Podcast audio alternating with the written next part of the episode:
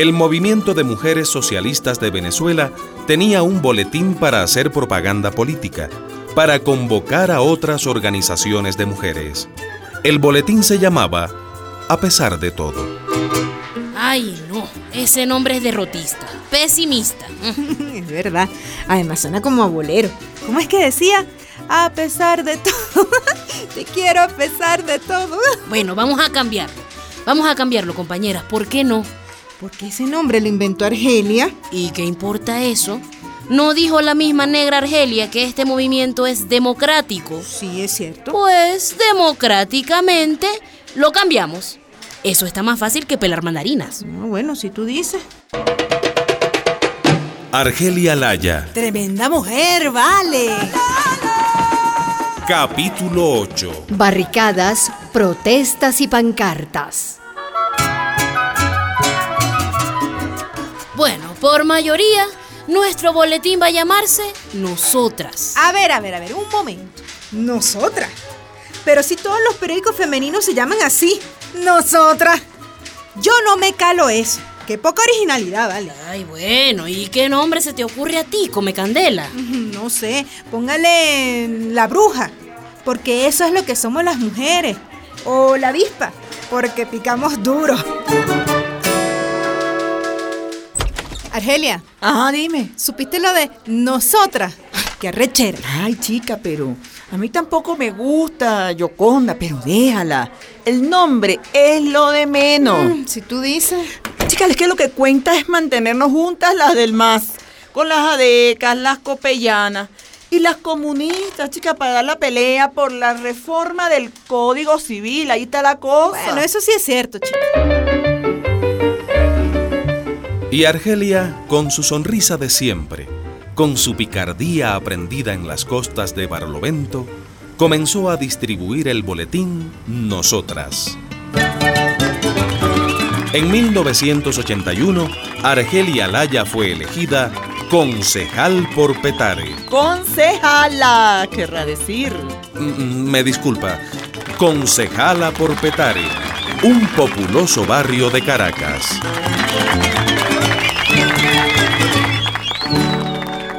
¿Y dónde trabajo yo, vale?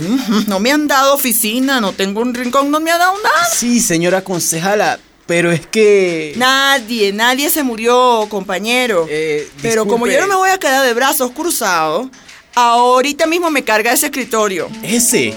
Ese o cualquiera. Y por favor me lo pone allá en la Plaza Sucre, en todo el medio. En medio de la plaza. Ahí mismito, con una silla, claro. Y me lleva todo ese papelero también. Pero... Pero nada, nadita de nada. Ahí, en medio de la plaza, yo voy a despachar. Bueno, es la que manda. Si la montaña no viene donde Argelia, Argelia va donde la montaña. En la Venezuela de entonces, tres de cada cuatro analfabetos eran mujeres. Tres de cada cuatro desempleados eran mujeres. Tres de cada cuatro condenados a vivir en condiciones infrahumanas eran mujeres. Mujeres en los barrios miserables, la mayoría de ellas madres solteras, madres de varios hijos de distintos padres.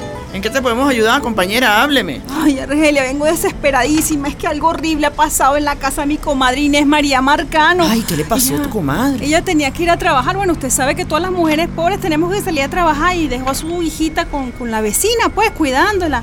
Y bueno, en eso la vecina llegó, se descuidó, estaba mirando por otro lado y llegaron y entraron unos malandros, la violaron a la pobre niña, la, la violaron y la mataron, la mataron a esa niñita. Mm, y están presos esos malnacidos. No, eso es lo peor, que quien metieron en la cana fue a mi comadre. Ay, qué mantequilla. ¿Y cómo así? Cuéntame. Porque el juez, un hijo de su madre, dijo que la culpable era ella por haber abandonado a la niñita, imagínense, que tenía que haber pagado una niñera para cuidarla. Eso no es así, eso es una atrocidad.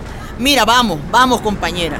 Vamos a visitar a tu comadre a la Sí, cárcel. Vamos, sí, vamos, pues, fíjate. Vamos a resolver esta vagabundería.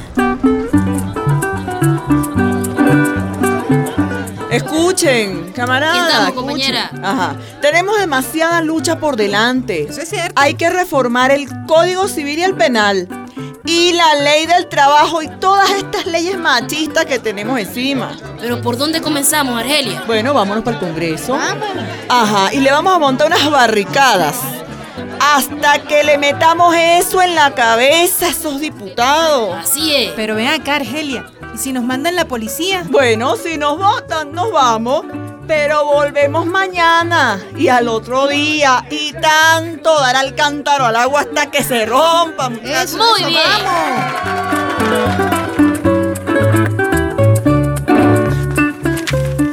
Mira esta pancarta, Argelia. Ay, babé, déjame ver. Todos los hijos son legítimos. Me gusta, porque en el código hablan que si de hijo de primera, que de segunda, no, no. ¿Y mi pancarta, Argelia? Estoy embarazada y quiero seguir estudiando. ¡Estupendo! Mira cuánta muchachita violada y que las botan de las escuelas, muy ¿Qué te bien. parece esta? ¿Qué te parece esta? Igualdad de derechos en el matrimonio. Chévere, chévere, chévere. Ay, ahora sí los machos van a temblar. Sí, ahora Pues yo voy a hacer otra que diga. La despenalización del aborto. Te porque felicito. en Venezuela es la primera causa de muerte de las mujeres, chicas. Muy bien. Y como está prohibido y con cárcel, las mujeres van a una curandera que les saque eh, y se mueren. Así es, muchacha. el aborto ilegal existe, bueno, yo diría desde hace siglos, como un mecanismo de defensa de la mujer de enfrentar los embarazos no deseados. Por eso toda esa mitología y toda esa ridiculez que hay en relación con la despenalización del aborto, algún día se va a acabar. Y se va a acabar en la medida en que la- las mujeres de hoy peleen más por tener ese derecho a decidir cuándo quieren ser madres y cuántos hijos quieren tener y cómo los quieren concebir y en qué momento. El 6 de julio de 1982, después de años de lucha, el Congreso aprobó la reforma parcial del Código Civil.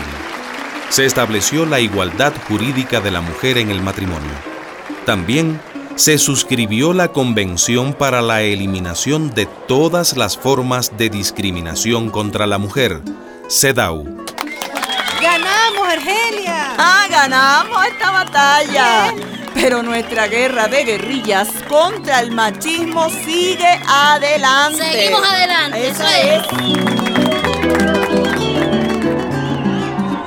Más barricadas, más protestas, más pancartas. A igual trabajo, igual salario. Protección del embarazo y la maternidad. Guarderías infantiles. No discriminación en los empleos. Volvimos a ganar, Argelia. Esta lucha no es mango bajito, pero avanzamos. Bueno, lo del aborto todavía... mm, Pero ya lo conseguiremos. ¿Me acompañas a la casa, Yoconda? Claro, compañera. Esto hay que celebrarlo. Bueno, chica, ven, por aquí pasa la buceta que me deja cerca. Vamos, pues. Argelia vivía en un apartamento muy modesto, en un bloque de la avenida intercomunal de El Valle, a veces sin ascensor, otras sin agua. Vivía con su sueldo de maestra, primero activa y después jubilada. Ay, esta escalera me deja sin aire. Es el quinto piso. Estás fumando mucho, Argelia. Ya deja esa vaina. Eso es malo, chica. Ay, ya, chica, no me fui. ¿Y qué cargas en esa cartera negra que pesa tanto? Bueno, aquí siempre llevo libros, boletines, lo que sea de activismo. No hay que perder ninguna oportunidad para que las mujeres abran lo- los ojos. Mira, Yoconda, pasa, ven. Gracias, gracias, unas Argelia. cachapas y una botellita de ron. Ay, chéverísimo. Chica, vamos a poner una música y cantamos. Bueno, vamos, pues. Oye, Argelia, una cosa. ¿Y tu marido, el gordo Rafael? Esa taza, muchacha, eso se rompió. Ya nosotros nos separamos. Me calé 22 años con él. Ah, vaina. ¿Y ahora? Bueno, amiga, lo de siempre. Estos hombres se sienten pequeños cuando nosotras crecemos. Es la única página de verdad que yo arrancaría de mi vida. ¿Sabes lo que me contó uno de los duros del MAS? ¿Qué te contó? Cuenta, cuenta. Ah, bueno. No te digo nombre porque después me llaman chismosa. Oye tú, cuando me iban a nombrar secretaria de organización a nivel nacional, los varones se opusieron, ¿tú te acuerdas? Claro que sí, como si fuera uno. Ah, bueno. Pero lo que yo no sabía era que el primero, el primerito que se opuso, que no sabe quién fue. Ay, ¿quién fue? Ah, bueno. Mi queridísimo esposo y compañero, Rafael Elino. ¿Te das cuenta? Ay, Argelia. Cuando una mujer les hace sombra, en vez de refrescarse, cortan el palo.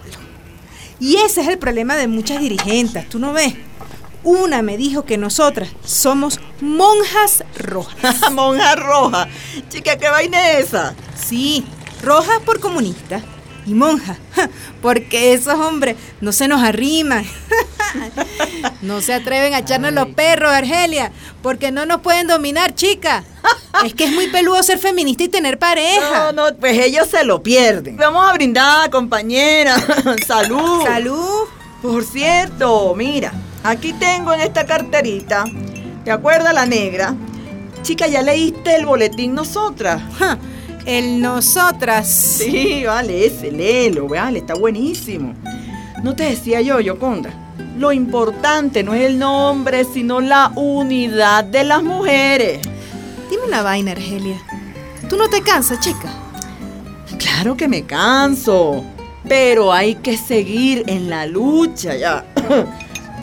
Yo no quiero que las discriminaciones que sufrí desde niña se repitan en ninguna mujer. Mira, pobre, negra y mujer. Esa soy y eso es lo que me mantiene en la lucha. Así es.